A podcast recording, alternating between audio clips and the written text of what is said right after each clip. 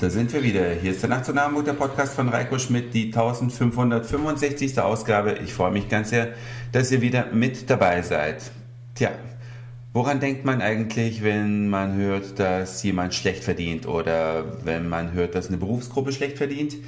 Woran denkt ihr da zuerst? Denkt ihr da an irgendwelche Berufe in der Dienstleistungsbranche? Dann denkt ihr wahrscheinlich das, was die meisten denken. Und wenn man in der Dienstleistungsbranche ist, wer verdient da am wenigsten? Na, welches Bild habt ihr da jetzt davon im Kopf? Das lasse ich mal eins, zwei, drei noch kurz nachwirken. Na, viele haben Friseure im Kopf.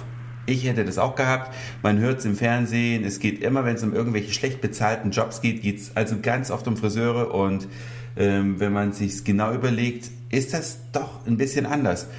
Einerseits, wenn man zu so einem Friseur geht, der irgendwie 10 Euro für alles verlangt, dann kann man sich ja nicht vorstellen, dass die viel verdienen. Denn so ein Haarschnitt, der vielleicht eine halbe Stunde dauert, mit Vor- und Nachbereitung, das heißt also sauber machen und äh, nächsten Kunden und so weiter, dann kommt die in der Stunde da auf 20 Euro, die an Umsatz generiert werden. Dafür muss die Miete bezahlt werden und alles Mögliche sonst noch, Energiekosten. Da kann natürlich für die Friseuse nicht so viel übrig bleiben. Und ich habe das heute mitbekommen, dass eine Friseurin gesagt hat, sie nervt das total, dass äh, alle immer darüber sprechen, dass die Friseure so wenig Geld verdienen. Denn eigentlich ist es ganz anders. Es ist nämlich so, Natürlich verdienen die jetzt nicht viel Geld und sie müssen auch ihr Besteck sozusagen selbst bezahlen, so wie Köche ihre Messer ja immer mitbringen. Genauso müssen Friseure ihre Scheren und so weiter dabei haben. Das heißt, das wird äh, also im Regelfall nicht vom Friseurladen gestellt, sondern das muss man sich selbst kaufen. Ist sehr teuer, so eine Haarschneideschere. Gibt natürlich Unterschiede, aber eine gute, die kostet locker 200 Euro. Auch Wahnsinn. Aber sie jedenfalls sagte, es ist gar nicht so wild, denn wenn man richtig gut Haare schneidet, dann würde man auch richtig gut Trinkgeld kriegen. Und das muss man nämlich aufs Netto ja oben drauf rechnen und dann würde es gar nicht so schlecht aussehen. Hätte ich jetzt persönlich so nicht vermutet, habe auch immer gedacht, Friseurinnen kriegen schlecht Geld, aber äh, genau genommen sollte es anders sein. Also muss man echt mal darauf achten, ob ich beim nächsten Mal vielleicht sogar deswegen, allein weil ich es weiß, mehr Trinkgeld gebe. Ja, wenn man wirklich zufrieden ist, mehr Trinkgeld geben, werde ich vielleicht machen, damit diese Friseurin recht hat. Und ich gönne es ihr, weil jeder soll ordentlich leben können von seinem Job. Es gibt ein Thema, da weiß ich jetzt gar nicht so richtig, wie ich es anpacken soll. Ich versuche es mal so. Meine Nachbarn haben Post im Briefkasten gehabt. Und zwar ein Brief, da stehen Sie selbst als Absender drauf und ein Empfänger in einer anderen Stadt, in einer anderen deutschen Großstadt, hätte ich beinahe gesagt. So groß ist die Stadt nun auch wieder nicht. Sie hat so um die 500.000 Einwohner. Und also natürlich ist das rein äh, von der Definition her, natürlich ist das eine Großstadt, ja, aber die hat man nicht auf dem Schirm. Also an diese Stadt denkt man, außer man wohnt vielleicht dort, äh, denkt man an diese Stadt. Die kommt also in den Medien so gut wie nicht vor, diese große Stadt. Auf jeden Fall haben die einen Brief im Briefkasten. Das ist ein Ehepaar, ganz, ja, würde mal sagen, deutscher Durchschnitt.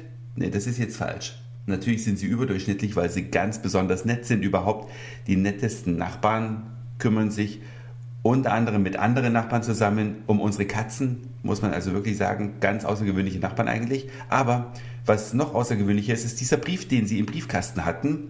Da stehen sie also als Absender drauf und eine ihnen völlig unbekannte Adresse, an die der Brief ursprünglich gerichtet war. Beklebt war der Brief mit 1,10 Euro und diesen ominösen Brief hatten sie im Briefkasten mit einem Stempel drauf von der Post, dass er zu wenig frankiert sei. Mit 1,10 Euro war der Brief zu wenig frankiert, weil er wog auch ein bisschen was. Und wahrscheinlich war das Gewicht zu hoch, sodass dieser 1,10 Euro nicht ausreichte. Jetzt haben die überlegt, was machen wir? Na, gucken wir in diesen Brief mal rein, den wir ja nie abgeschickt haben. Weil, wie gesagt, sie selbst kannten die Person, an die der Brief gerichtet war, überhaupt nicht. Haben also in den Brief reingeguckt und da lag doch eine ordentliche Portion Haschisch drin. Ja, circa 30 Gramm. Geschätzt, gewogen haben sie es nicht. Und das Ding haben die natürlich zur Polizei gebracht.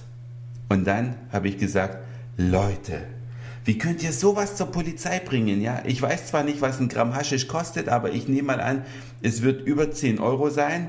Jetzt werden bestimmt einige lachen und denken, ah, der Schmidt hat überhaupt keine Ahnung.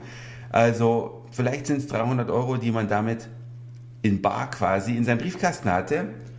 Und da fragt man doch erstmal im Freundes- und Bekanntenkreis rum, ob jemand das vielleicht haben möchte, oder? Also ich habe es nicht so ganz verstanden, aber eigentlich ist, ist natürlich jetzt Blödsinn, was ich erzähle. Natürlich habe ich es richtig gefunden, dass die zur Polizei gegangen sind. Oder auch nicht? Was glaubt ihr? Oder andersrum, was hättet ihr gemacht? Ja, ihr findet bei euch im Briefkasten einen Brief, da steht ihr selbst als Absender drauf, also irgendjemand hat eure Adresse missbraucht. Ja, und dann äh, kriegt ihr das quasi zurück, weil die Post denkt, ihr seid der Absender, steckt euch da in den Briefkasten und dann ist da doch eine nicht geringe Menge Haschisch drin. Was würdet ihr machen? Selber naschen? Freunden geben? Oder zur Polizei bringen? Wie es ja eigentlich richtig ist. Das würde mich mal interessieren. Schreibt mir als Mail oder als Kommentar auf der Nacht nach Hamburg Homepage, denn das war's für heute. Dankeschön fürs Zuhören, für den Speicherplatz auf euren Geräten. Ich sage Moin Mahlzeit oder guten Abend, je nachdem, wann ihr mich hier gerade gehört habt. Und vielleicht hören wir uns schon morgen wieder. Euer Reiko.